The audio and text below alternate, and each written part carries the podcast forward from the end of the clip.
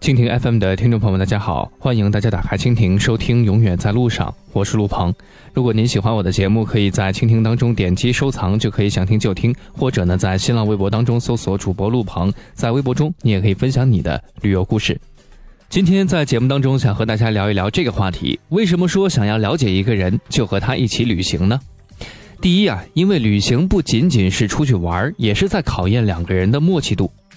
平时呢，你看不出他和你能不能吃到一起，但是旅行可以看得出来。旅行累了一天了，两个人都想吃最好吃的东西，你想吃辣，他怕辣，这个时候就能看出你们在吃饭上的矛盾。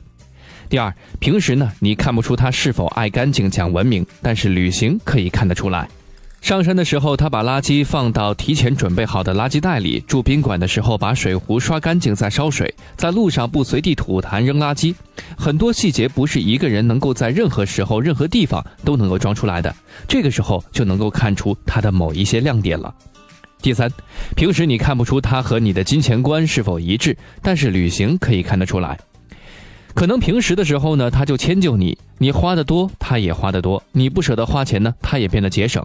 但是旅行的过程中要消费的，有的时候是太多太多。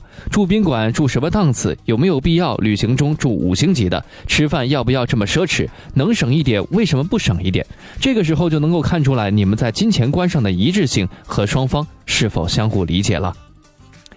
还有就是旅行真的很容易暴露人真实的一面。大家都熟悉《爸爸去哪儿》吧？节目组把亲子节目背景设置在大自然的环境里呢，并不无道理。人在自然环境中最容易放松心情，展现自己的本性。而且旅行中会遇到很多的问题，这些事情很可能会激发矛盾的成为某一个点。人在生气的时候就会忘了戴上自己的面具，所以旅行很容易暴露人真实的一面。